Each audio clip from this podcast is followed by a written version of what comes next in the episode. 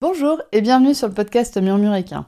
Moi c'est Audrey et tous les vendredis, je vous partage un maximum d'informations et de pistes de réflexion sur des sujets autour de la santé et du bien-être, autant équin qu'humain. L'objectif de ce podcast est de vous apporter de la sérénité et de la sécurité dans votre couple cheval-cavalier en vous permettant de gagner en compréhension du monde équin sans jugement, mais surtout avec une bonne dose d'humour, de bonne humeur, de passion et d'ouverture d'esprit. Bonne écoute Bonjour et bienvenue sur cet épisode avec Eugénie Cotreau. Avant de commencer cet épisode et de rentrer dans le vif du sujet, j'ai quelques petites euh, mises en garde à te faire. La première, c'est que, désolé, on ne parlera pas d'adaptation de la selle, on parlera développement d'entreprise, gestion d'entreprise dans cet épisode parce que je trouvais ça très très intéressant d'avoir le retour sur l'expérience d'Eugénie en tant qu'entrepreneur individuel et en tant que gérante d'ergonomie équestre. Si tu souhaites entendre parler de l'ergonomie de la selle, je te conseille d'aller écouter le podcast qu'elle a enregistré avec le journal d'Iggy. Tu y retrouveras tout ce que tu dois savoir sur l'ergonomie de la selle. Le deuxième disclaimer, c'est que cet enregistrement a été long et très très riche. Du coup, j'ai décidé de couper cet épisode en deux épisodes. Tu écoutes aujourd'hui la première partie où on va parler de l'entreprise individuelle, donc de la manière de gérer une entreprise individuelle et du métier de saddlefitter. Dans une deuxième partie, on parlera de la manière de gérer une entreprise avec plus de personnes qu'une seule personne, donc avec des salariés, comment on construit un réseau, etc. C'est fini pour cette petite introduction. Je te laisse maintenant plonger dans le vif du sujet avec Eugénie et le métier de saddlefitter. eh ben, bonjour à toutes qui écoutez cet épisode de podcast. Je suis ravie de recevoir aujourd'hui Eugénie Cotreau. Eugénie, tu m'as énormément inspirée. Enfin, je t'ai découvert il y a huit ans quand je cherchais une selle pour Whisper et depuis ton parcours m'a énormément inspirée. Donc, je suis vraiment ravie de t'accueillir aujourd'hui. Salut Audrey. Eh bien, écoute, euh, déjà merci de ton invitation pour, euh, pour ce podcast. Euh, je suis très contente déjà d'avoir pu t'aider pour, pour ton cheval. Et puis, je crois qu'on a beaucoup de choses à se dire. Je pense qu'il y a beaucoup de choses à se dire, en effet. Parce que moi, j'ai envie d'orienter aujourd'hui cet épisode sur ton parcours, sur comment est-ce qu'on passe d'une jeune femme qui écrit des articles de blog à une jeune femme, parce que tu es toujours une jeune femme, Oh, qui est à la tête d'une entreprise florissante et qui a comme valeur centrale bah, le bien-être équin et le bien-être humain. Donc aujourd'hui, désolé d'en décevoir certaines, mais vous allez aller voir le blog de Génie. Mais aujourd'hui, on ne parlera pas d'adaptation de la selle, on parlera plutôt d'inspiration au travers de ton parcours. Ouais, ouais, ouais, ça marche. C'est vrai que euh, bah, maintenant, je pense qu'il y a assez de ressources euh, sur la technique du saddle fitting et ce genre de trucs, que ce soit sur les réseaux sociaux ou sur mon blog ou sur, même les, sites d'autres personnes. Euh, par contre, effectivement, je trouve que c'est... Bah, y a, dans, le, dans le sujet que tu proposes là, il y a plein de choses intéressantes. C'est déjà comment est-ce qu'on fait de sa passion un métier et ensuite, comment est-ce comment est-ce qu'on va faire pour en vivre? Parce qu'en fait, tu vas, enfin, je vais, je vais t'expliquer tout ça, je vais te raconter l'histoire, mais c'est c'est riche en rebondissements. Et puis, il y a, y a, des moments où il a fallu. J'ai dû avoir le cœur bien accroché. quoi. C'est de ça qu'on va parler aujourd'hui.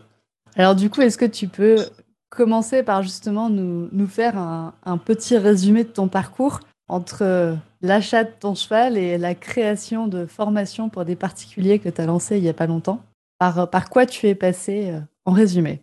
Waouh, ça va être un peu long. Alors, en fait, je pense qu'il faut peut-être même remonter un peu avant, tu vois.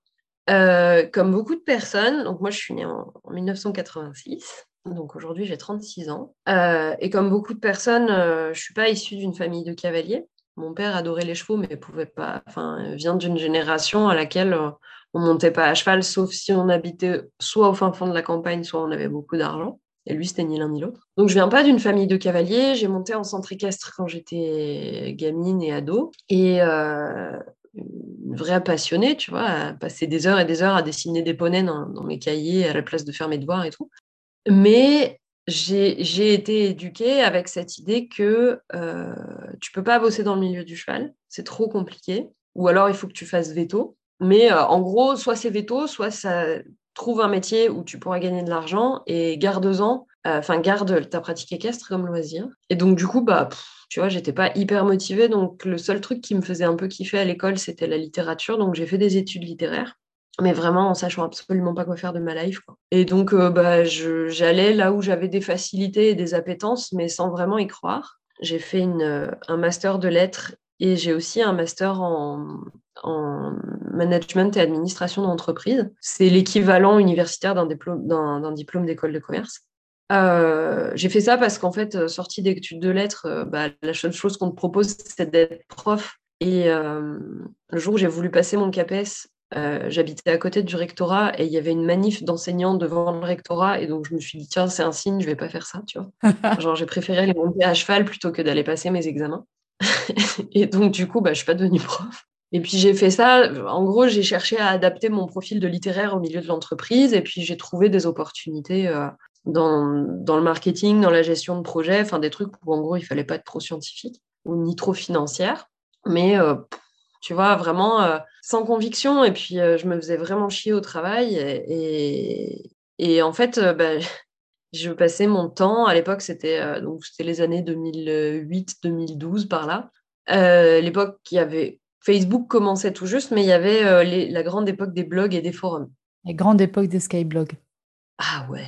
Alors moi, j'ai jamais eu de skyblog, mais par contre, j'étais hyper active sur pas mal de forums, donc qui sont pas mal, qui sont tombés en désuétude aujourd'hui, mais euh, c'était vraiment sympa. Enfin, c'était des, lieux d'échange, de découverte, de partage, et, euh, et j'aimais bien en fait ce, ce, côté. Je trouvais ça hyper stimulant d'avoir des gens qui se rassemblaient pour parler cheval, quel que soit leur leurs origines et tout. Et puis, euh, à l'époque, je pense que le, phénomène des trolls et des haters était quand même beaucoup moins euh, développé qu'aujourd'hui. Donc, il y avait plus de, plus de fluidité, plus de bienveillance dans les échanges.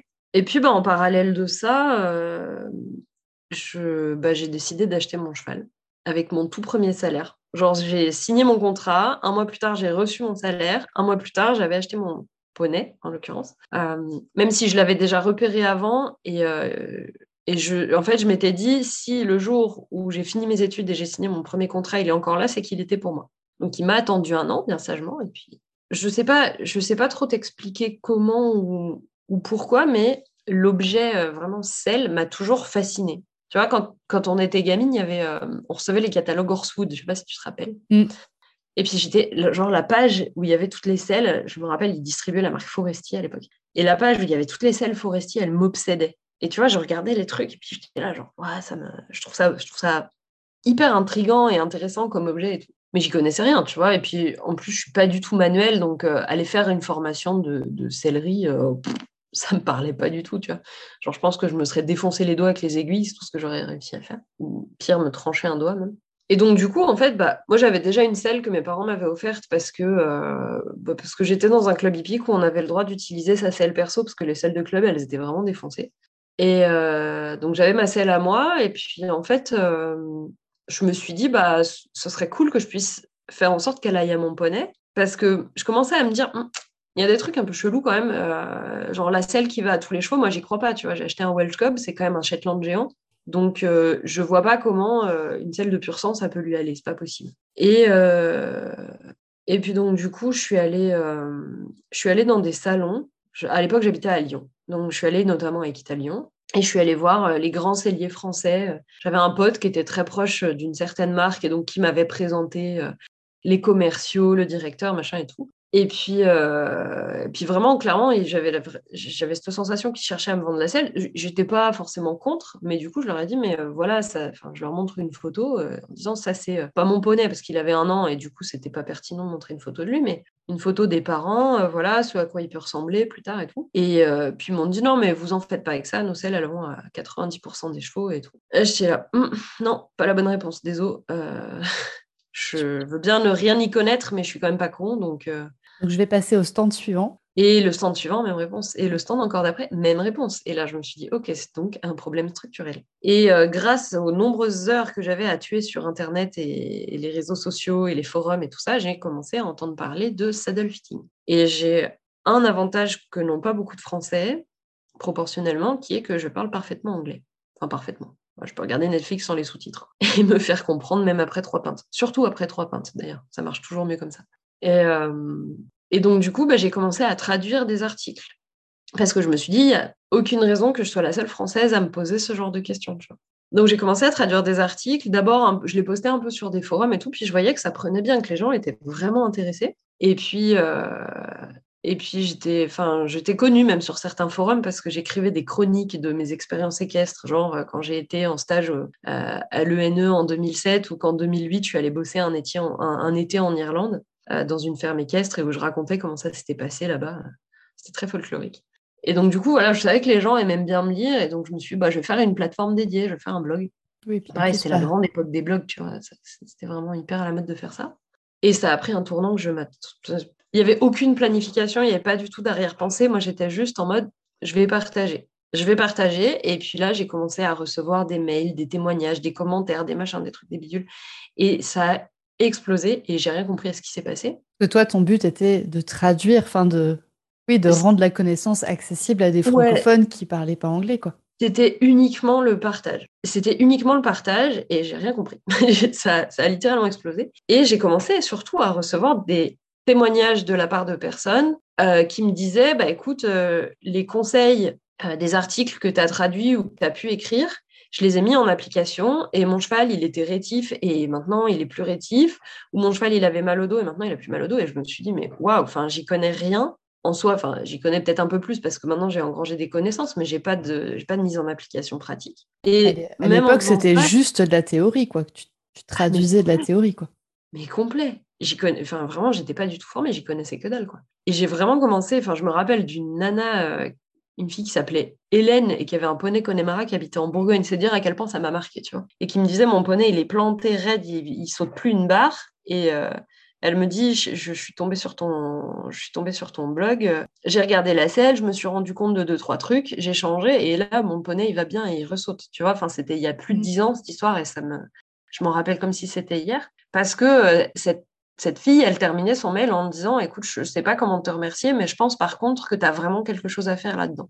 Et puis, euh, et puis pour moi, j'ai pris ça comme une invitation. C'est-à-dire que euh, bah, concrètement, je n'étais pas heureuse dans ma vie professionnelle. J'ai, fait, j'ai quand même fait mon premier burn-out à, quel âge j'avais? 23 ou 24 ans, tu vois. Mmh. Euh, ça a été un, une espèce de burn-out éclair, mais euh, j'ai passé deux semaines euh, au fond du seau à dormir, à rien pouvoir faire. J'avais un zona qui me couvrait toute la tronche, enfin, c'était horrible. Et je me suis dit, mais en fait, je veux pas, enfin, je vais pas continuer comme ça, c'est pas possible. Je me lève, je, je me lève, je me levais pas le matin, enfin, tu vois. Oui, à 23 ans, c'est pas normal. Enfin, non, c'est un peu tôt. c'est un peu tôt pour faire la crise de la cinquantaine, quoi. c'est ça.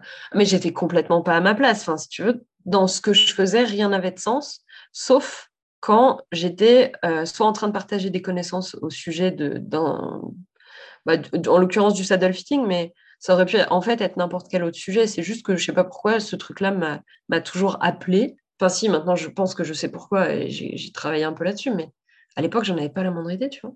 Donc, soit, euh, soit ma vie avait du sens comme ça, soit ma vie avait du sens quand j'étais avec mon, cheval. Mais sinon, dans le reste de ma life, j'étais paumée, mais paumée, j'étais malheureuse, enfin, parce que je m'en rendais pas vraiment compte, tu vois. Bah, c'est le euh, côté, c'est normal, tout le monde est comme ça, non? Ouais, puis c'est le côté, enfin, je sais pas, tu vois, tu as 23 ans, tu sors d'études, en fait, euh, on t'a doté d'un hyper haut niveau de compétences parce que j'ai deux masters et un DU. Mais si tu veux, moi, je suis quelqu'un. Enfin, à la base, j'étais quelqu'un de très scolaire, pas très pratique, tu vois, toujours un peu paumé dans mes bouquins, dans le monde des idées, dans le machin. Mais à part quand je montais à cheval, j'étais pas très incarnée, tu vois. Et, euh, j'avais très, très peu de connaissances pratiques. Genre, euh, tu vois, mais c'est des, trucs débiles, mais euh, faire du bricolage ou faire à manger, à l'époque, ça me, passait au-dessus, tu vois. Et, donc, du coup, voilà, je me retrouve avec un truc qui me passionne, pour lequel je compte pas mes heures, avec euh, un petit cheval dont l'heure du débourrage approche euh, vraiment. En 2011, il avait trois ans. Euh, et, de plus en plus de, témoignages, surtout début 2012, où là, ça a réellement explosé. Et puis, il y a eu plusieurs événements qui, se sont, enfin, qui ont tous concouru, concouru dans le même sens, mais en gros, J'enchaînais les expériences professionnelles et ça durait de moins en moins longtemps et j'étais de moins en moins bien payée et je me faisais de plus en plus chier. J'avais mon cheval qui était, euh, qui était en âge d'être monté. Je venais de rencontrer un nouveau mec qui m'avait fait déménager de la grande ville puisque j'habitais Lyon à Valence, qui était une beaucoup plus petite ville. Et donc, euh, j'étais déjà dans un, environnement un peu plus campagne et tout. Puis ce mec, il avait vraiment une stabilité professionnelle euh, parce qu'il était à l'éducation nationale, il était prof, il l'est toujours, je pense. Mais donc, du coup, voilà, je me retrouve avec deux ans de droit au chômage devant moi, un mec qui, peut garantir une stabilité financière et donc une prise de risque minime en termes de, en termes de, juste assurer ma subsistance, et qui me pousse surtout, qui voit que je suis complètement malheureuse et que, et que ça va pas du tout, et qui me pousse et qui me dit, écoute, euh, fais quelque chose. Là, euh, tu as toutes les conditions matérielles qui sont réunies. Euh, pile sur ces entrefaites-là, je reçois un mail de la part d'un saddle fitter anglais installé en France, qui, euh, était installé depuis 6 ou 7 ans, qui avait cramé toutes ses économies, qui n'était pas connu, qui n'arrivait pas à se faire connaître, euh, qui était en train de végéter au fin fond de nulle part et qui comprenait rien euh, à, l'environnement français. Donc on a passé un deal. Je lui ai dit, écoute, moi, je suis très forte en communication et je peux, te, je peux te faire connaître, je peux augmenter ta notoriété et tout. Et en échange, bah, je, veux, je veux découvrir le saddle fitting et tu me formes. Bon échange de procédés sur le papier. Et moi, je te, voilà, moi je te fais connaître et je t'apporte des clients et tout. Et c'est ce qui s'est passé. On a travaillé deux, trois ans comme ça. Et puis bon, au bout d'un moment, euh, on s'entendait plus. Enfin, on n'avait plus la même façon de voir les choses. Donc on a, arrêté les échanges. Mais euh, c'était, c'était un bon moyen de mettre le pied à l'étrier. Donc ça, c'était le premier, vraiment le premier truc. J'ai eu ma première formation comme ça en 2012. Et puis, euh, et puis je me suis lancée en fait fin 2012 il y avait tout le monde autour de moi, enfin tous les gens du milieu du cheval autour de moi euh, qui, me disaient mais euh, ça marchera jamais ton truc, enfin il y a déjà des celliers et tout. Euh, toi tu promeux un truc qui a rien à voir avec ce qu'on fait, enfin tu vas ça, ça va pas le faire. Puis moi j'étais là ouais mais en même temps si je fais pas ça je sais pas quoi faire de ma vie donc je vais essayer. donc on va y aller. ouais non mais je veux dire j'ai rien, enfin j'ai deux ans de sécurité financière devant moi donc je vais y aller mais je vais y aller all in quoi. Je vais vraiment tout mettre tout ce que je peux, tous mes efforts et tout. Et puis ça marche, tant mieux. Ça marche pas, c'est que c'était, ça devait pas marcher. Ça marche pas, c'est pas si grave. Je pourrais retrouver autre chose. Euh. Ouais, mais tu vois, je crois que aujourd'hui, alors peut-être que la situation, on va dire la situation globale, elle est peut-être un petit peu plus inquiétante pour, pour, pour beaucoup de monde, tu vois. Mais aujourd'hui, j'ai l'impression que les gens, ils ont plus de difficultés à faire cette espèce d'acte de foi, tu sais, de se lancer. Moi, ça, j'en entends beaucoup qui entendent, qui souhaitent un, mi-temps, par exemple, un mm. mi-temps salarié, un mi-temps entrepreneur. Ouais, mais ça, c'est vraiment délicat parce que euh, parce qu'en fait, si tu veux vraiment que ton entreprise, elle tourne, bah, il faut, enfin, il faut, faut mettre un maximum d'énergie qui va concourir, enfin, toutes tes énergies qui vont aller dans le, dans le même sens. C'est très difficile de se partager. Et encore, ça, ça marche, tu vois, euh, si tu. Comment Si t'as pas une famille à, côté, par exemple, avec euh, trois gamins en bas âge, tu vois, ça. Euh, mais là, enfin, c'est pas. C'est pas, pas que c'est pas possible, mais c'est que c'est vraiment très compliqué. Et ça, aujourd'hui, d'ailleurs, pour moi, c'est c'est un, c'est quelque chose que beaucoup de gens qui se forment n'étudient pas assez en amont. Tu vois, c'est des gens qui vont aller apprendre la compétence, mais qui vont pas réfléchir assez à l'avance si la compétence, ils vont pouvoir en faire quelque chose. Et d'ailleurs, aujourd'hui, quand je recrute des gens en formation professionnelle, ça fait partie des choses que je regarde. C'est j'ai peu de places de formation, donc déjà, je vais prioriser de former les gens qui ont une vraie ambition professionnelle derrière, parce qu'aujourd'hui, ben, on a besoin de saddlefitter en France. Enfin, il n'y en a pas assez, clairement. Mais surtout, est-ce que vous avez réfléchi votre projet ou c'est juste ça vous a pris ce matin euh, comme une envie de pisser et puis demain matin, ça va être autre chose et vous allez vouloir aller faire du point de croix euh, ou tu vois, enfin. est-ce que ça vous a pris là parce que vous avez eu une engueulade hier soir avec votre chef ou euh? Ou est-ce que c'est une vraie envie, mûrie, réfléchie, ça s'inscrit dans un projet, un processus Enfin, voilà. C'est probablement quelque chose qui est l'héritage du parcours que moi j'ai suivi, tu vois, de, voir les choses de cette, de cette façon-là. Mais à mon sens, il y a beaucoup de gens qui se jettent un peu tête baissée dans l'aventure. Et même si pour moi, tout a commencé, je dirais presque que c'est un peu des forces extérieures, tu vois, qui m'ont qui m'ont poussé à me professionnaliser au sens où c'est pas quelque chose que j'ai sciemment voulu faire. Mais le fait de donner le feu vert, ça m'appartenait qu'à moi, tu vois. J'aurais très bien pu dire non, euh, quand bien même il y a plein de gens autour de moi qui me sollicitent, qui veulent mes, services, mon avis, euh, mon accompagnement, etc. J'aurais très bien pu dire non, non, je le sens pas, j'y vais pas, tu vois. Mm. Et ben voilà, novembre 2012, donc ça fait vraiment là, j'ai ouvert ma première entreprise en mode j'y connais rien, je comprends rien, mais allons-y. donc ta première entreprise de saddle fitting. Ouais, ouais, ouais. Bien ça. Enfin, c'était même. Enfin, si, c'est une entreprise, mais c'était une. À l'époque, c'était un statut d'auto-entrepreneur. Mm. Qui existe toujours, qui a juste fusionné avec le, le micro-entrepreneur. Et donc, bah, j'ai voilà, eu mon premier numéro de sirette, euh, je crois que c'était le 8 novembre 2012. Euh, en ayant fini euh, un mois plus tôt mon dernier job salarié avec perte et fracas. Mais je me rappelle très bien, tu vois, de la sensation que j'ai eue genre le lendemain du jour où j'ai créé mon, auto-entreprise, c'était ah pétard. Là, ça y est, je, je, je me lève et je sais enfin pourquoi, tu vois. Je me lève le matin et ça y est, j'ai un objectif, j'ai un but dans la vie. Je sais pas du tout qu'est-ce que ça, comment ça va se passer, qu'est-ce qui va se passer. Presque à la limite, je sais pas pourquoi je fais ça. Je sais juste que par contre, je suis hyper contente de le faire. Mais quitte à le faire, autant bien le faire. Donc, euh, et si tu veux, c'était c'était hyper intéressant, mais c'était pas forcément simple parce que bah, j'avais une formation qui me donnait quand même des clés, tu vois, enfin management et administration d'entreprise. J'avais des, j'avais des clés sur de la gestion d'entreprise, mais c'était pas pour devenir entrepreneur cette formation. C'était pour occuper des postes de, euh, de chef de projet ou de chef de service ou de même de manager dans des, dans des entreprises. Mais c'est pour être au sein d'une entreprise, pas être toi l'entreprise, quoi. Exactement. C'est pas et ça m'a ça m'a clairement ça m'a donné des facilités, hein, mais ça m'a pas ça m'a quand même pas tout à fait tout à fait suffi. Et puis c'est pas le petit truc qu'ils te font faire chez Pôle Emploi qui clairement qui t'apprend à gérer une entreprise. Mais bon, j'étais bien j'étais bien inconsciente à ce moment-là. Ce qui était aussi compliqué, c'est qu'à l'époque, en France, des gens qui faisaient du saddle fitting euh, à 100% de façon professionnelle, puis en ayant un objectif de mm. rentabilité aussi, parce qu'il y avait justement, il n'y avait pas le mari riche derrière ou ce genre de truc.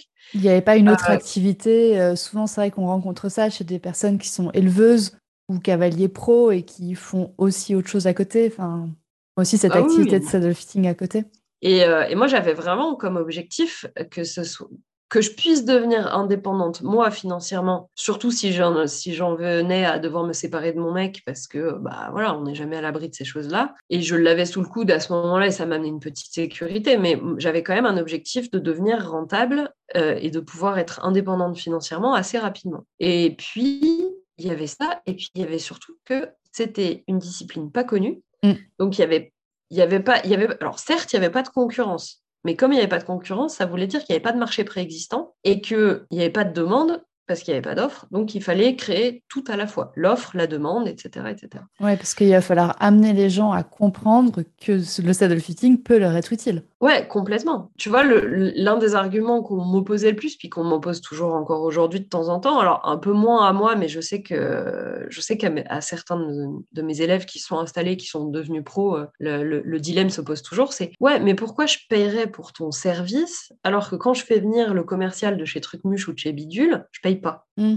Ça, c'est un problème qui, est, structurel et qui est, propre euh, au milieu de la sellerie. C'est que, euh, les, effectivement, les marques de sellerie qui emploient des commerciales, euh, des commerciaux, pardon, j'ai fait une faute d'orthographe à l'oral, qui emploient des commerciaux à demeure, effectivement, ils supportent tous leurs frais. Donc les mecs, ils n'ont pas d'objectif de rentabilité sur le service, enfin pas particulièrement. Et encore que. Bah, et encore que, quand tu creuses un peu dans, le, mm. dans, la comptabilité des entreprises, tu te rends compte qu'il y en a. Mais, euh, mais en soi, si pendant un mois, ils ne vendent pas de sel, ils vont pas être licenciés. Ils vont quand même avoir une paye à la fin du mois. Il y a ça, et puis c'est surtout que euh, c'est des commerciaux, tu vois. C'est des gens qui sont payés pour vendre, ce qui n'est pas du tout la même chose. Enfin, toi, quand on fait appel au service d'un saddle fitter, on paye le service du saddle fitter et après, on doit en plus acheter la selle. Donc je comprends cet argument. Euh, enfin, acheter la selle ou acheter de quoi la faire adapter. Mmh. Et il y a, en fait, il y a deux trucs, si tu veux, pour moi. C'est euh, d'une part, si quand tu fais venir un commercial, tu ne payes pas le service, il ne faut pas se leurrer. Il n'y a rien qui est gratuit.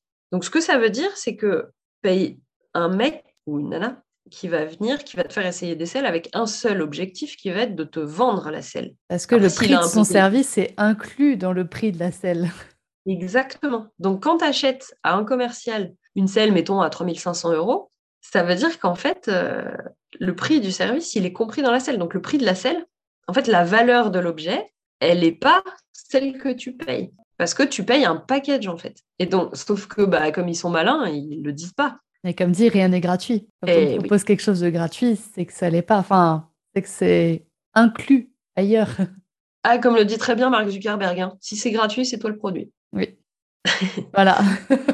Et donc, du coup, euh, moi, ça a été, enfin, ça a vraiment été un de mes premiers axes de travail, ça a été de, décorréler le prix du service et le prix du matériel. En disant, quand vous me faites venir, vous achetez mon objectivité, vous achetez, enfin, vous, c'est même pas vous achetez mon objectivité, c'est vous vous payez le luxe d'avoir quelqu'un d'objectif qui va venir. Et si on peut faire quelque chose pour vous sans que ça vous coûte le prix d'une nouvelle selle parce que bah, vous avez une selle où on peut, moyennant un amortisseur ou un machin ou un truc, faire en sorte que ça vous aille. Vous allez certes payer un service, mais vous rachetez rien derrière. Donc, littéralement, vous achetez au prix juste. Vous achetez une éthique, vous achetez une démarche éthique en fait. Vous achetez une garantie d'impartialité.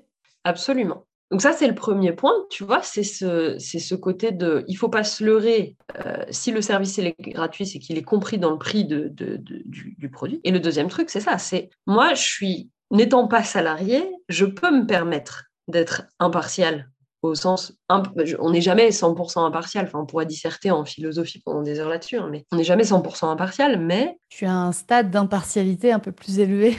Ouais, Sur une échelle d'impartialité, tu es un peu plus haut que le commercial qui ne vend qu'une seule marque. C'est-à-dire que, comme moi, mon service, il est, il est facturé indépendamment, tu vois, je peux me permettre d'avoir à dire ce que j'ai à dire sans avoir la pression du chiffre, sans avoir peur de me faire engueuler par un patron, sans avoir peur de, tu vois. Mm. donc ton premier objectif, ça a été de faire comprendre aux gens, de leur faire accepter qu'il y avait, qu'il y avait une offre, de leur faire comprendre qu'ils avaient une demande, même s'ils ne la connaissaient pas. Mm. C'est quand même assez fort, ça, dans le marketing, de réussir à faire ça. En fait, je crois que rétrospectivement, ce qui s'est passé dans ma tête, c'est que quand je suis allée à Equitalion et que j'ai vu tous les, tous celliers, tu vois, je me suis dit, OK, bah, les professionnels du milieu, donc ceux qui créent l'offre, ils sont pas capables de répondre à la demande, et bah, on va changer la demande pour, les forcer à changer leur offre. Et c'est pour ça qu'en fait, je suis restée sur une communication très grand public, avec un blog, avec. Tu j'aurais pu tout à fait choisir de me professionnaliser et d'aller chercher tout de suite euh, à travailler, ce que je cherche plutôt aujourd'hui d'ailleurs, à savoir aller travailler en B2B et aller euh, être force de conseil pour de la conception, pour euh, de la formation, de la, commercialisation. Tu vois, ça, ça maintenant, aujourd'hui, je pense que les celliers, ils sont beaucoup plus disposés à entendre ça.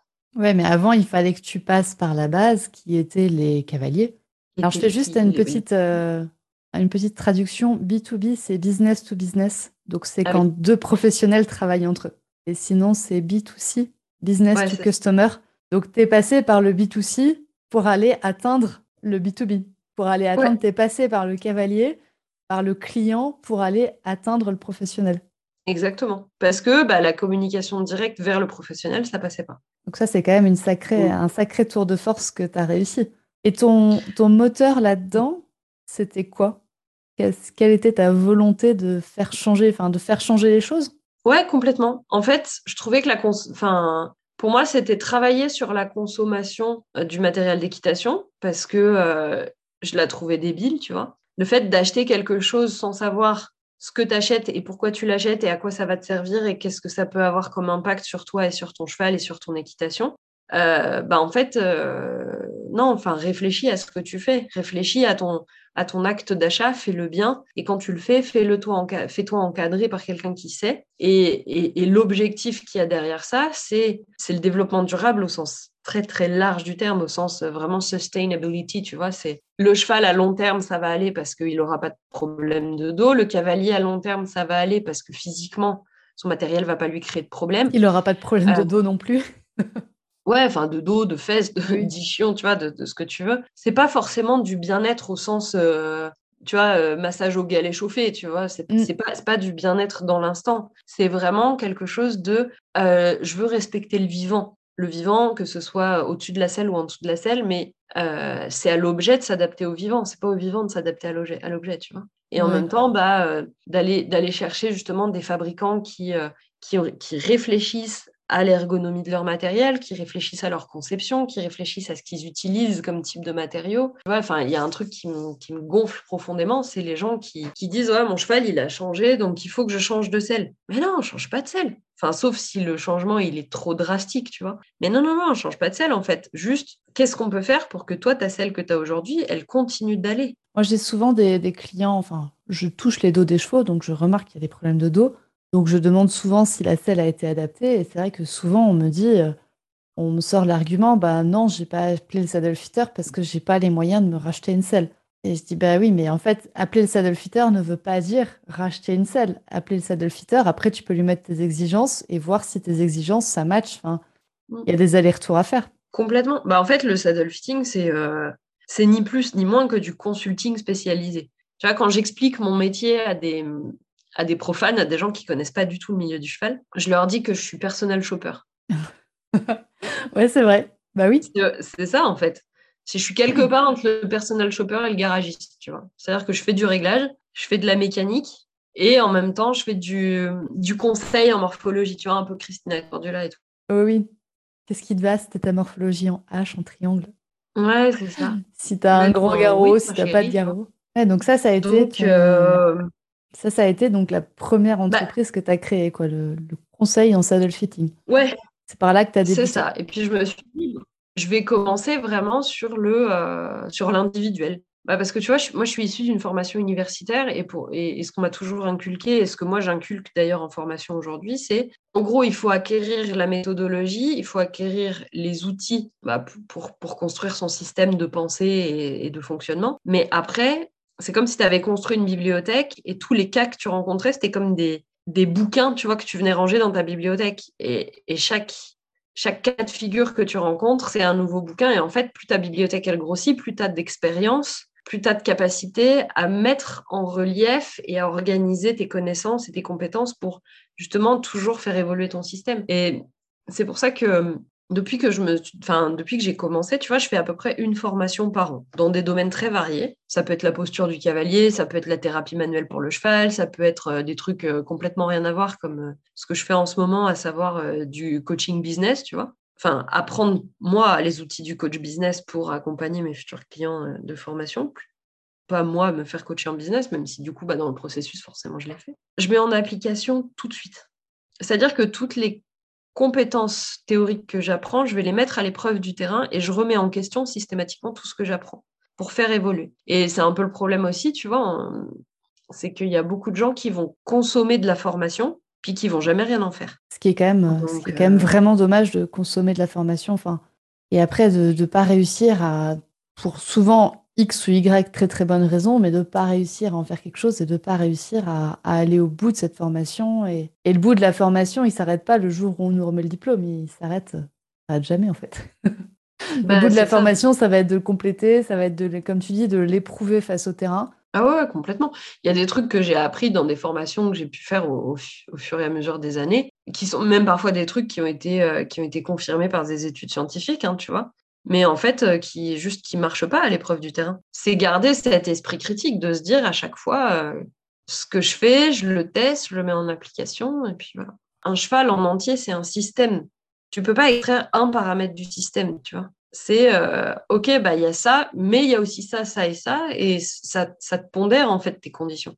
Donc voilà, donc en fait, mon intention en dix ans de, carrière dans ce milieu, elle a jamais changé. ma vision globale pour, euh, sur, mon rôle et sur mon apport, elle n'a pas évolué. C'est en travaillant sur les habitudes de consommation du cavalier et maintenant un peu de plus en plus sur les, sur les, sur les habitudes et les techniques de production et de commercialisation des professionnels, faire en sorte d'aller vers un équipement qui permette une équitation toujours plus durable et toujours plus euh, respectueuse de l'intégrité physique du cheval et du cavalier. Donc ta vision... Euh, et intégrité physique, mentale et financière aussi d'ailleurs pour le cavalier. Donc la vision que tu avais eue le premier jour en tant qu'auto-entrepreneuse, en te levant le matin, en étant motivée, ça tu l'as gardée et après tu as affiné ton comment tu l'as fait. Ouais, c'est ça. Puis je l'ai prise par plein d'aspects différents, si tu veux. Mmh. Donc justement, le premier aspect, donc c'est le conseil en individuel. Et par quel autre euh, aspect t'es passé? Est-ce qu'il y a eu des, il y a eu des virages dans ton entreprise? Et pour quelles raisons ah, il y en a eu plein. Il y a eu plein de virages. Alors le premier truc et qui a émergé, mais euh, de façon euh, concomitante avec le conseil, donc dernier trimestre 2012, ça a été le fait d'organiser des stages. Et encore une fois, c'est pas moi qui ai proposé, on est venu me chercher. D'accord, donc tu avais lancé ton, tes consultations individuelles et en même temps, il y a eu des demandes pour des stages pour que les cavaliers apprennent, c'est ça? Ouais, je crois que j'avais même pas encore lancé mes consultes quand j'ai fait le premier stage. D'accord. Il y, a, un groupe de cavaliers, c'était des cavaliers de la, enfin des cavalières surtout, de la région de Montpellier, euh, qui m'avaient écrit en me disant euh, Ah, on adore ce que tu fais, est-ce que tu viendrais pas nous faire un week-end de présentation euh, sur euh, la selle et la façon dont ça peut impacter euh, le couple cavalier-cheval. Et moi, je dis là, genre, euh, bah ouais, ok. Bah moi j'ai mon numéro SIRET depuis un mois, donc c'est bon, je peux venir. je crois que j'avais même pas de SIRET encore. J'aurais dit, bah, je vous ferai la facture quand j'aurai lancé mon auto-entreprise. Et en fait, j'y suis. Enfin, si tu veux, moi, je fonctionne beaucoup comme ça, c'est-à-dire que je réponds, je réponds aux opportunités. On me propose un truc, et puis, bon, si ça me dit pas, j'y vais pas, tu vois. Mais si ça me parle, même si je sais pas comment faire, je me dis, bah, j'y vais, et puis je vais improviser, et puis on verra bien comment ça se passe, tu vois. Allez, Banzai. Et donc, du coup, ça, ça a été le deuxième truc que j'ai fait, et j'en ai fait vraiment un paquet. Euh, des stages où je partais un week-end entier. Euh, pour euh, rencontrer des, cavaliers qui étaient en plus souvent dans des régions où, il n'y avait pas de professionnels et qui du coup bah, voulaient commencer à se former un petit peu pour avoir un peu d'autonomie. Puis dans ces stages, j'avais aussi énormément de professionnels du monde équestre qui voulaient pas forcément faire le même métier que moi, mais euh, bah, tu vois, toi tu le disais tout à l'heure, euh, en tant que praticienne shiatsu, tu rencontres souvent des chevaux qui ont des, dos qui sont abîmés par les selles. Et ben justement, j'avais beaucoup de praticiens shiatsu, d'ostéopathes et tout qui venaient me voir, mais qui voulaient avoir des, outils d'analyse supplémentaires pour mieux traiter leurs patients, pour mieux comprendre ce qui se passait. Pourquoi est-ce que euh, tu as telle lésion qui se représente de façon systématique alors que toi, en tant que praticienne shiatsu, bah, tu fais ton job et puis tu fais disparaître le problème et puis ça revient de façon chronique. ou de savoir faire la part des choses. Qu'est-ce qui est un problème de circulation d'énergie dans les méridiens? Qu'est-ce qui est un problème de la selle? Ça sert à rien de dire bah, votre cheval il, a un problème au poumon. Bah, non, en fait, il a une arcade de garrot qui est trop serrée. Par exemple. Ça, peut être, ça peut être de savoir ça. et de savoir décorréler et de savoir dire bah, pour qu'après on aille plus loin, il va falloir que vous fassiez venir quelqu'un pour votre selle et que votre selle elle aille parce que votre selle bloquera toute la suite du processus. Mmh. ça peut être ça. Et puis donc ça, donc euh, il y a eu les consultations, il y a eu, y a eu le, développement des stages, et puis bah, après, en fait, très rapidement en consultation, je me suis rendu compte qu'il y avait énormément de cavaliers qui me faisaient venir pour avoir du conseil, mais qui s'attendaient aussi à ce que je leur propose des solutions matérielles, donc des selles, des sangles, etc., etc. Et là, je me suis dit, bah merde, alors là, pour le coup, le côté commercial au sens euh, de vendre des trucs, euh, ça me plaît pas du tout. J'aime pas ça. Tu vois, je voulais pas ouvrir euh, des comptes chez des fournisseurs euh, et, tout ça. Mais je bah, voulais pas avoir 32 euh, selles dans ton 32 selles de différents fournisseurs dans ton coffre? Non, ça m'amusait pas du tout ça. Mais je me suis retrouvée un peu contrainte à le faire. Et puis en même temps, je me suis dit, mais si je veux expérimenter le métier sous toutes ses formes, il faut, quand même que je le fasse. Et donc là, bah, encore une fois, j'ai ce truc d'avoir des opportunités qui se présentent. Et pour moi, enfin, la question des opportunités qui se présentent, c'est euh, peut-être un peu ésotérique ce que je vais dire, mais euh, quand tu es là où tu dois être au moment où tu dois l'être, en général, tu n'as rien à faire, ça vient tout seul, ça tombe tout seul, tu vois. Il faut faire des efforts pour mettre le truc en place, mais les opportunités, elles arrivaient donc en l'occurrence, j'ai eu deux opportunités de travailler, d'une part avec une sellerie multimarque et d'autre part avec un fabricant de sel haut de gamme qui était OK pour œuvrer dans le même sens que moi à développer tout ça. Qui était OK pour, euh, pour œuvrer pour que leur sel aussi soit plus adapté aux chevaux, plus adaptable Ouais, mais là, on était vraiment dans de la distribution commerciale. On n'était pas mmh. encore vraiment sur de la conception et, ce genre de trucs. Hein. Mais c'était vraiment, euh, bon, bah voilà, toi, tu as un bassin de clientèle qui veulent acheter des selles, nous, on a des selles à vendre. Toi, tu te retrouves à l'interface entre les deux, bah voilà. Et donc, du coup, j'ai dit, bon, ok, c'est pas le truc que je préfère faire de ma life. Donc, du coup, euh, franchement, quand je perdais des ventes de selles, euh, bah, en gros, ça m'en touchait une sans faire bouger l'autre, comme dirait euh, Jacques Chirac, ce qui est une expression très, très élégante, n'est-ce pas? Mais littéralement, comme c'était pas ce qui m'animait, parce que moi, ce qui m'animait, c'était simplement de faire en sorte que les, les gens et les chevaux soient bien, je dis, ah bah ok, j'ai des solutions à proposer, si vous en voulez pas, ça va pas m'empêcher de dormir. Et sauf que le problème, c'est qu'encore une fois, je me suis rendu compte que quand tu fais les choses vraiment avec ton cœur et de façon, c'est pas désintéressé, parce que je pense que on est humain, il hein, n'y a, a rien qui est jamais désintéressé, rien n'est jamais gratuit, encore une fois. Mais quand tu fais les choses vraiment avec ton cœur et de façon euh, alignée sur tes valeurs et en phase avec la demande de, de, tes clients et tout, c'est pareil, ça se fait très bien. Et donc, ça m'a permis, au bout d'un an, même pas, non seulement d'être rentable, mais de commencer à péter les plafonds de, la franchise de TVA en auto-entreprise chose que j'avais pas du tout anticipée. C'est-à-dire que la première année, les deux premières années, j'ai réussi à faire un peu des gymnastiques où je me faisais verser les commissions des ventes de sel après, le, après la fin de l'année fiscale. Au 1er janvier. Voilà, je faisais des reports comme ça, puis au bout d'un moment, tu peux plus reporter. Quoi. Quand ton report, c'est un tiers du chiffre d'affaires annuel qu'on te propose, c'est là genre, euh, bah en fait, ça va pas le faire. Parce que si au 5 janvier, j'ai déjà fait le tiers de mon chiffre d'affaires annuel, mais que mon carnet, de, mon carnet, de, commandes, il est plein à trois mois, on va avoir un problème. Soit, soit je ne travaille plus que trois mois dans l'année. Hum, ce, qui aurait clairement pu être un choix de ma part. Hein. Sauf que à ce moment-là, il s'est passé un truc, c'est que euh, je me suis séparée de mon ex. Donc là, je me suis retrouvée toute seule. Enfin, toute seule, pas vraiment, parce que je me suis retrouvée à vivre pendant euh, un an et demi en colocation. Ouais, mais tu perds ce filet de sécurité. Même si le filet de sécurité, si tu pétais les plafonds de TVA, il servait plus à rien, mmh. tu perds quand même le filet de sécurité et, plus que ça. C'est ça. Et là, je me suis dit, bon, ok, euh, ça fait deux ans et demi que euh, on est au printemps 2014, tu vois, donc ça fait euh, novembre 2012, printemps 2014, ça fait 18 mois que j'ai commencé et que je suis mais j'étais déjà, après un an et demi d'exercice, je crois que j'avais quelque chose comme deux mois de délai pour avoir un rendez-vous avec moi. Alors, ce qu'il faut savoir, c'est que je me déplaçais énormément. J'allais très loin, trop loin. Enfin, je me suis, littéralement, je me suis cramée. Hein. Euh, je, travaillais beaucoup trop. Mais j'étais tellement passionnée et j'étais tellement contente, tu vois, de, rencontrer des nouvelles personnes et d'avoir des, des, nouvelles opportunités et tout. Enfin, que, tu t'es pas rendu euh, compte que tu te cramais? Ouais, non, parce que j'étais juste contente. Tu vois, j'étais genre, ah, ah, ah, ah, trop bien. Sauf que bah, ça a commencé à être le bordel dans ma vie perso. Ce, ce bordel-là, d'ailleurs, si, euh, si tes, tes, tes, auditeurs sont intéressés, j'ai écrit un livre pour le raconter mm. parce que je suis tombée sur une, sur, sur une aventure complètement rocambolesque. Mais donc, ça a commencé à être le bordel dans ma vie perso. Au niveau pro, j'étais sursollicitée de partout. J'étais contente, mais en même temps, je perdais complètement le contrôle. Et j'aimais ça, tu vois, j'aimais cette adrénaline et tout. Et euh, rétrospectivement, je sais que j'en ai payé le prix là encore, tu vois. Genre, euh, au, printemps 2015, il y a un cheval en consultation qui m'a marché sur le pied et euh, je me suis, enfin, j'ai eu une fracture du pied. Puis a un endroit où j'aurais, quand bien même j'aurais eu des chaussures de sécurité, ça, ça aurait cassé quand même. Et bizarrement, c'était le pied de l'accélérateur, tu vois. Je me suis dit, la symbolique, elle est quand même assez forte là-dessus. Moi, je me pose toujours la question quand j'ai un cheval qui me marche sur le pied ou que j'ai un cheval qui me mord le doigt.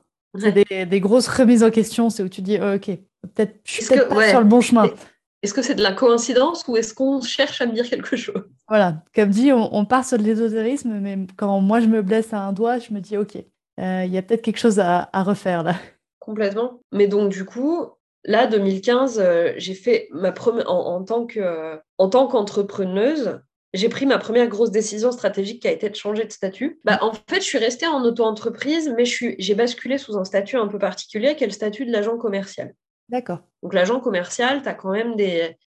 Enfin, tu cotises plus aux mêmes, aux mêmes OPCO, tu fais plus. Euh, enfin, c'est des, des, conditions de travail un peu différentes, même si dans mon quotidien, ça n'a rien changé. Hein. Mais donc, voilà, j'ai fait ma première expérience euh, de sortir ma TVA tous les mois. Euh, j'ai enfin, voilà, tout ça. Et puis, bah, c'est l'année aussi où je me suis cassé le pied, tu vois. Donc, euh, j'ai fait mes premières expériences euh, euh, d'arrêt maladie avec le RSI à l'époque, ce qui a été un moment d'absurde complet, je dirais. je me suis dit, ces gens sont fous, mais fous alliés. Ça a été très. Sur le moment, c'était pas drôle, mais en fait, rétrospectivement, c'est très drôle. Et puis, et puis vraiment, c'était en train, mais c'était en train d'exploser, tu vois, à l'époque. Donc, je travaillais avec cette marque de sel qui avait un stand tous les ans avec Italian. Donc, c'était drôle, tu vois, parce que j'étais tout a commencé avec Italian. Et quelques années plus tard, ça a basculé. Je suis passée de l'autre côté du rideau. Tu vois, c'est moi tu reviens avec Italian. ouais.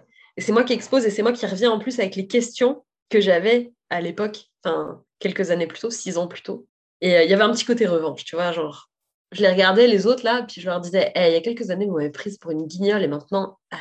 Et c'était assez, euh, c'était assez fun. Et, euh, mais là, vraiment, ça a explosé littéralement parce que les gens, ils venaient au stand de la marque pas pour la marque, ils venaient parce qu'ils savaient que j'étais là et ils venaient me voir, tu vois. Ils venaient pour Eugénie Cotrope.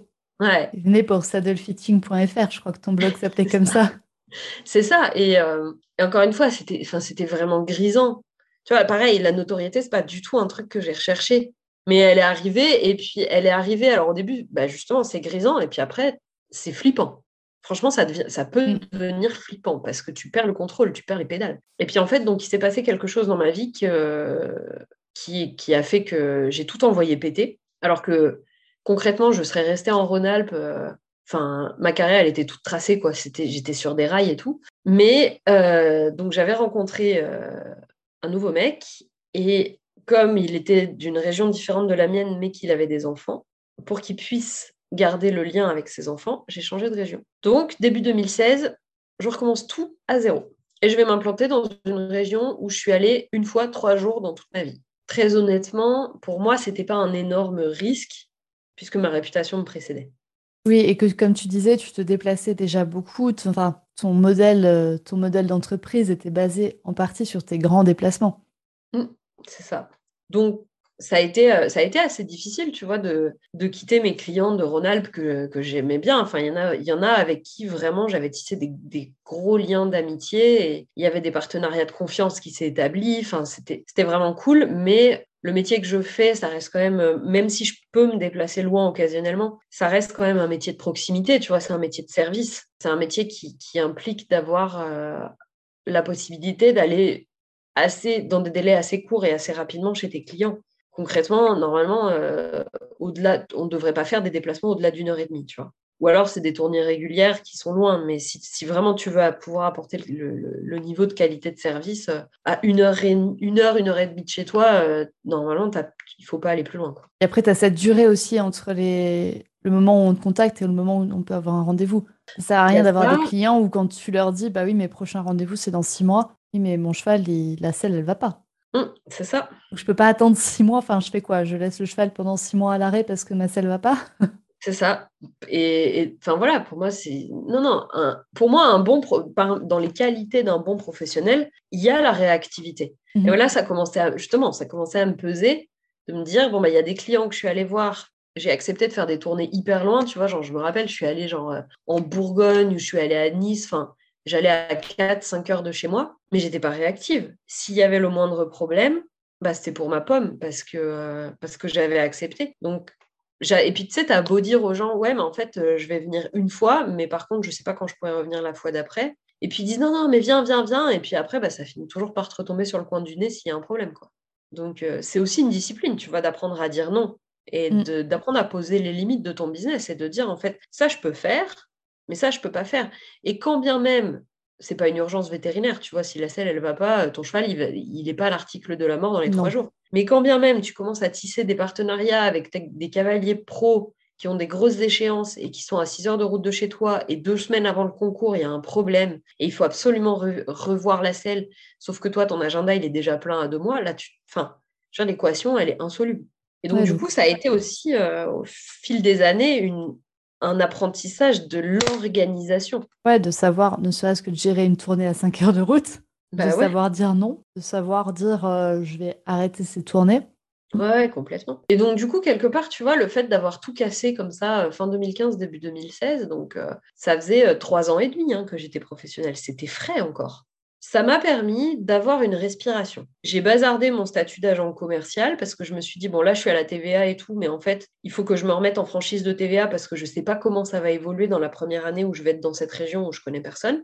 Euh, un des deux partenaires commerciaux que j'avais, bah, eux, c'était une sellerie qui était basée à, à, Valence, tu vois, donc je perdais la proximité avec eux, donc ça devenait compliqué de bosser avec eux.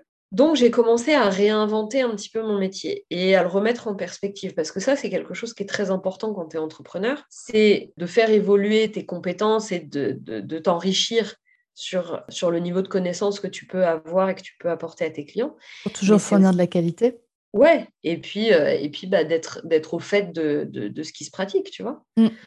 Mais c'est aussi hyper important en tant qu'entrepreneur d'avoir des moments de pause comme ça où tu vas prendre un pas de recul et tu vas considérer ton entreprise, tu vas faire un état des lieux, tu vas, regarder un peu tes process, tu vois, comment ta communication elle fonctionne, comment ta prescription elle fonctionne, avec, qui tu dois renforcer les liens, avec qui au contraire, bah, c'est un peu du bois mort, ça sert ça sert pas à grand chose de cultiver ces relations-là, donc tu es lag. Qu'est-ce que tu peux faire pour améliorer ta rentabilité que ce soit en termes de temps ou en termes financiers. Et donc, euh, voilà, 2016, euh, il y a ça qui, tu vois, il y a ça qui se passe. Et ça a été salutaire parce que tout cet engrenage un peu effréné dans lequel j'étais pris, ça, ça a amené un temps de respiration et je pense que ça m'a aussi permis de ne pas péter un plomb. De pas faire un burn-out de l'entrepreneur dont on entend un petit peu plus parler, mais pas beaucoup quand même. Bah, et puis c'est même pas, enfin tu sais, c'est, c'est pas un burn-out au sens de la dépression, c'est un burn-out au sens où tu es tellement content que tu crames les chandelles par les deux bouts et que euh, au bout d'un moment, bah, tu n'as plus rien dans le sac et tu es comme ça. Tu, mmh. il se passe rien. Ton cerveau, il fonctionne plus et tout. Et je pense que j'en étais pas loin, tu vois. Mais cet événement-là s'est produit et j'ai pris cette décision. Puis j'ai vraiment pris cette décision. J'étais folle amoureuse, quoi. Donc, euh, donc bon. Donc dans ton cerveau, dans ton cœur, c'était la bonne décision. Ouais, ouais, ouais. Et de fait, je me suis débrouillée pour que ça coïncide entre le pro et le perso, tu vois, que, mm. que l'opportunité perso se transforme en, opportunité professionnelle. Mais encore une fois, ça m'avait demandé de l'anticipation. C'est-à-dire que je ne suis pas partie du jour au lendemain, en réalité. Cette relation, elle a commencé, euh, elle avait commencé euh, à l'été 2014. Donc, tu vois, il s'est passé un an et demi quand même. Un an et demi pendant lesquels j'ai planifié, pendant lesquels j'ai organisé, pendant lesquels j'ai réfléchi. Comment tu vas le faire? Comment C'est ça je suis pas partie du jour au lendemain hein, sur un coup de tête, pas du tout. Même si dans ma vie, tu vois, les, opportunités, quand elles se présentent, je les saisis tout de suite et ça peut ressembler à des coups de tête. En général, quand il y a une opportunité qui arrive, c'est toujours le fruit d'un travail et d'une préparation et d'une maturation, tu vois, de quelque chose qui s'est passé, euh, ouais, qui s'est passé vraiment en profondeur et puis qui a émergé progressivement vers la surface. Et puis en fait, donc là, 2016, je, tu sais, je me pose un peu, je respire un peu et puis j'ai commencé à travailler un petit peu différemment. J'avais de plus en plus de, cavaliers professionnels, de gérants d'écurie qui venaient vers moi. Tu vois, j'avais toujours beaucoup de particuliers, mais j'avais de plus en plus de professionnels. Et j'ai commencé aussi à cette époque-là à avoir des gens, euh, des professionnels de la sellerie, qui s'intéressaient à mon travail. Et pas uniquement les gens dont je revendais le matos, mais euh, des commerciaux de sellerie euh, avec qui j'avais travaillé, tu vois, parce que j'essaye, euh, quand il y a, je sais pas, euh, tu as une, une, minette qui a acheté une selle chez, euh, je sais rien, chez Meyer ou chez Devoucou ou un truc comme ça, j'essaye toujours de faire en sorte, si je vois que c'est possible, de préserver le travail qui a été fait par le professionnel en amont et d'essayer de discuter avec la personne qui a fait ou vendu la selle pour voir ce qui est possible de faire, est-ce qu'on peut réadapter et tout. Toujours dans cette idée de, de développement durable, tu vois, de dire attends, on a, on a une selle qui va quand même à 70%, est-ce qu'on ne pourrait pas, plutôt que de bazarder une selle qui va bien à 70%, est-ce qu'on ne pourrait pas euh, faire en sorte de trouver une solution pour fitter les 30% restants et faire en sorte que ce soit nickel quoi? Mm. Oui, donc là, tu avais eu des discussions quand même avec des commerciaux de certaines, euh, de certaines marques. Ouais, ouais, ouais. Et euh, autant j'ai jamais distribué de marques françaises parce que dans ma technique de travail, elles ne me permettent pas de faire ce que je veux. Autant Bon, il y a des selles, euh, que ce soit des selles françaises ou allemandes, qui sont très mal conçues et avec lesquelles je travaillerai jamais parce que je vois pas comment ça peut décemment aller sur un cheval ou sous les fesses d'un cavalier. Mais j'ai toujours cherché à, ouvrir le dialogue, tu vois. Donc là, ça commençait à porter ses fruits. Et là, ça commençait, voilà, ça commençait à, travailler. Tu sais, un peu comme euh, une tâche qui s'exécute en arrière-plan sur ton ordinateur, tu vois. J'y touchais pas spécialement, mais ça progressait de son côté, ça moulinait. Courant 2016, je reçois plusieurs demandes de plusieurs personnes, soit des gens avec qui j'avais bossé en Rhône-Alpes et qui se retrouvaient euh, un peu le bec dans l'eau parce que j'étais plus là et ils avaient plus de saddlefitter à recommander, ou alors des commerciaux justement avec qui j'avais travaillé qui étaient intéressés pour, attendre, pour apprendre mes techniques. Enfin, j'ai commencé encore une fois à avoir une nouvelle opportunité qui émergeait. La, tâche de fond, elle commençait à arriver vers le 100%. Donc... Elle remontait vers la surface. et début 2017, je crois que c'était au mois de mars, le premier module qu'on l'a fait. Début 2017, j'ai proposé mon premier module de formation professionnelle pour un groupe de, euh, je ne sais plus, j'avais cinq personnes, je crois. Donc, dans le but de former des personnes à devenir saddlefitter. Ouais. En fait, dans la première promo, c'était pas tant euh, pour les former à devenir saddlefitter que de voir si j'étais capable de transmettre mes techniques à des professionnels et de voir si le système de réflexion que j'avais construit, parce que moi, en fait, j'ai pas fait qu'une seule formation en saddle fitting, en réalité, j'en ai fait crois que j'en ai fait six ou sept différentes. Ouais, donc réussir à faire ce changement de je suis pro et je suis compétente en tant que pro à je vais former des pros compétents. Est-ce que tu es capable de le faire et comment on fait cette, euh, exactement. ce changement Et puis c'était vraiment, encore une fois, tu vois, c'était une... je répondais à une opportunité. J'ai pas du tout cherché à le faire. quoi. J'étais pas proactive dans cette démarche. Et en fait, je me suis rendu compte que j'adorais ça parce que je pouvais faire ce que je faisais en stage sur les week-ends qui, était, qui, restait quand même ce que je kiffais le plus. Hein. Parce que le commercial, ça faisait 3-4 ans que j'en faisais, j'aimais toujours pas ça. Hein. Enfin, j'étais contente de le faire sur le moment parce que j'étais contente de pouvoir apporter une solution et d'aider les gens, mais. C'est pas ce qui te faisait vibrer, quoi. Non, non, non, clairement pas. Et donc là, je me suis retrouvée, en fait, de, des 48 heures que j'avais pour synthétiser mon truc, à pouvoir développer sur trois semaines. Waouh J'étais, waouh, trop bien, ça va être génial. Et donc, en fait, bah, c'est ce que j'ai fait. Et voilà, c'est déjà la fin de cet épisode. Oui, je sais, je t'ai coupé avec un gros teaser. Dans cet épisode, tu as donc vu toute la partie développement de l'entreprise individuelle d'Eugénie avant qu'elle ne devienne ergonomie équestre. Et justement, dans le prochain épisode, on parlera de la partie ergonomie équestre et du développement et des rebondissements qu'il y a eu dans la partie ergonomie équestre, dans la partie entreprise qui n'est plus individuelle, qui, qui a plusieurs partenariats, qui a plusieurs salariés, etc. Je te dis à très bientôt pour la seconde partie de cet épisode.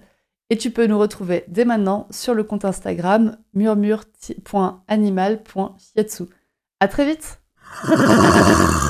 Et voilà, c'est la fin de cet épisode du podcast Murmuréquin. J'espère que cet épisode vous a plu. Si c'est le cas, n'hésitez pas à venir me le dire sur Instagram ou par mail vous pouvez aussi partager l'épisode à une personne qui veut en apprendre plus sur les chevaux. Et si vous avez envie de soutenir un média qui a comme ambition de propager le savoir au plus grand nombre et ainsi d'améliorer la vie de nos compagnons à crinière, vous pouvez le faire dès aujourd'hui en faisant un don sur le compte Tipeee du podcast Murmurica. Je vous laisse donc le lien de mon compte Tipeee dans la description de cet épisode et je vous remercie au plus profond de mon cœur si vous m'aidez dans le projet fou de ce podcast qui est de rendre le savoir équin toujours plus accessible pour tout le monde. On se retrouve vendredi prochain pour un nouvel épisode. À bientôt!